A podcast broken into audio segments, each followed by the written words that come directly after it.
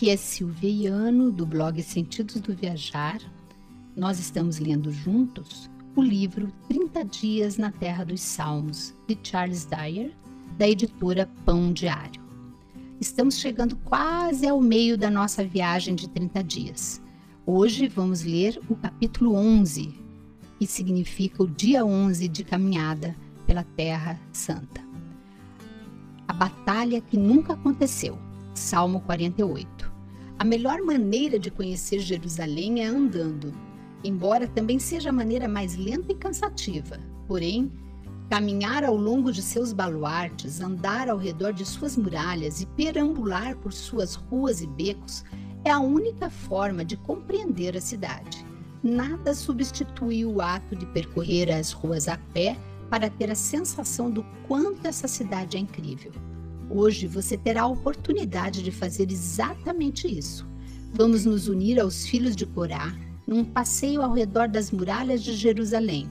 Então, pegue seu boné, seu chapéu, sua mochila e venha conosco celebrar a batalha que nunca aconteceu, como veremos no Salmo 48. Este salmo de celebração começa voltando a nossa atenção para Deus Grande é o Senhor e muito digno de ser louvado. Versículo 1. Podemos louvar a Deus por quem Ele é ou pelo que Ele tem feito. E este salmo nos convoca a louvar a Deus pelo que Ele tem feito pela cidade de Jerusalém, embora o salmista nos leve a uma jornada sinuosa a fim de nos apresentar seu ponto de vista. Os primeiros versículos empregam um estilo literário que chamamos de quiasmo, Trata-se de um modo semita de pensar e escrever, no qual o salmista começa e termina uma sessão dizendo essencialmente a mesma coisa. Por exemplo, ele começa o primeiro versículo afirmando que Deus é digno de ser louvado e termina essa primeira sessão no versículo 3 dizendo o motivo pelo qual Deus merece tal louvor. Nos palácios dela, Deus se faz conhecer como alto refúgio. Depois de nos dizer por que precisamos louvar ao nosso Deus, o autor explica onde o povo deveria louvá-lo. Ele diz no primeiro versículo que isso deveria acontecer na cidade do nosso Deus. Então ele reafirma o local no fim do segundo versículo.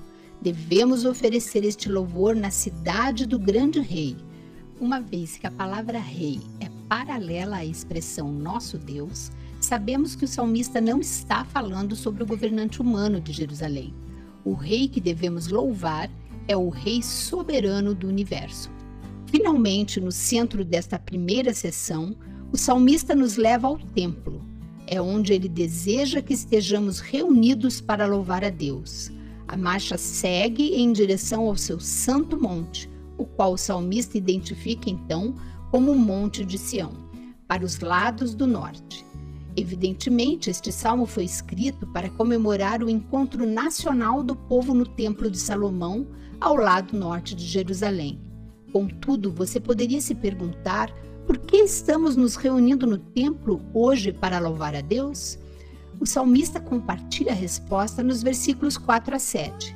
Estamos reunidos para agradecer ao Senhor que nos salvou dos nossos inimigos. Os reis se coligaram para atacar Jerusalém. O salmista não identifica os reis nem a batalha, mas parece provável que o ataque ao qual refere seja a invasão realizada pelo rei Senaqueribe da Assíria em 701 a.C. Nesse ano, Senaqueribe liderou seu exército contra o rei Ezequias de Jerusalém. Veja 2 Reis 18:13, 19:25, 19:1 a 4. E a impressão era de que Jerusalém certamente cairia. Mas algo muito surpreendente aconteceu que alterou a trajetória da batalha. Qualquer um que tenha estudado latim provavelmente já leu a narrativa de Júlio César ao Senado romano a respeito de sua rápida vitória na batalha Veni Vidi Vici. Traduzidas essas palavras significam vim, vi, venci. Usando verbos similares, o escritor do Salmo 48 descreve o ataque ameaçador do poderoso exército da Assíria, mas com uma reviravolta surpreendente. Eles juntos sumiram-se. Bastou vê-los, mas depois eles fugiram apressados. talvez traduziríamos para o latim como Veni Vidi Vegemartic. Eles vieram, viram, foram despedaçados. O poderoso exército da Assíria chegou a Jerusalém. Porém, ao invés de conquistarem a cidade, o salmista diz que eles foram tomados de assombro e fugiram apressados. Versículo 5 ele descreve a destruição como uma forte tempestade despedaçando e afundando um navio indefeso pego em mar aberto.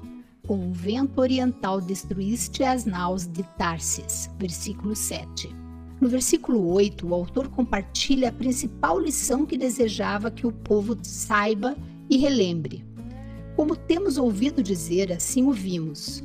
Eles tinham ouvido falar sobre os milagres de Deus no passado, sabiam sobre a travessia do Mar Vermelho e o afogamento do exército do Faraó, mas agora eles tinham visto com os próprios olhos o poder de Deus em ação. Deus tinha miraculosamente intervindo novamente para livrar o seu povo. Saindo do templo, o salmista encorajou os adoradores a dar uma volta pelas defesas da cidade Percorrei a Sião, rodeai-a toda, contai-lhe as torres, notai bem os seus baluartes, observai os seus palácios. Versículos 12 e 13. Mas o que ele quer que vejamos nesse passeio? Vamos dar uma olhada? Examine cuidadosamente os muros da cidade. Nenhuma pedra sequer foi despedaçada pelo ariete assírio. Nada de areia foi amontoada, junto às muralhas para marcar o lugar onde uma rampa seria construída. Na realidade, nenhum único lugar em parte alguma ao redor da cidade parece indicar que os assírios estivessem planejado ou planejando atacar. E então, o que o salmista pretende dizer chega a você. As muralhas não foram tocadas porque Deus derrotou os inimigos de Jerusalém antes mesmo que eles pudessem começar a atacar a cidade. Os muros físicos não foram definitivamente a proteção de Jerusalém. Foi Deus quem protegeu a cidade em resposta às orações do povo.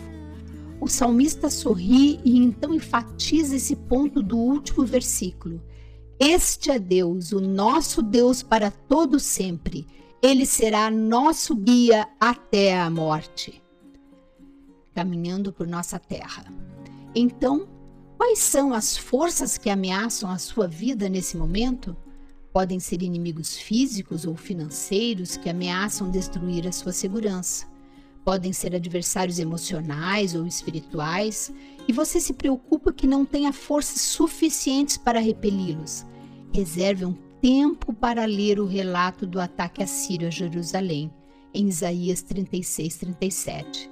Depois, releia o Salmo 48 o povo de Jerusalém havia ouvido falar sobre os milagres de Deus no passado, mas agora eles viam com os seus próprios olhos o que o Senhor poderia fazer, de perto e pessoalmente, na hora da necessidade deles.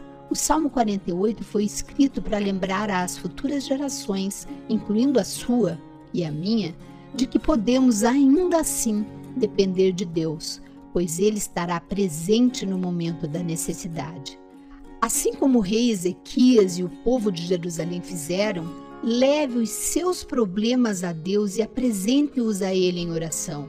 Depois, observe-o agir à sua maneira especial para suprir as suas necessidades, porque, como diz o salmista no versículo 14, este é Deus, o nosso Deus para todo sempre ele será nosso guia até a morte. Amém.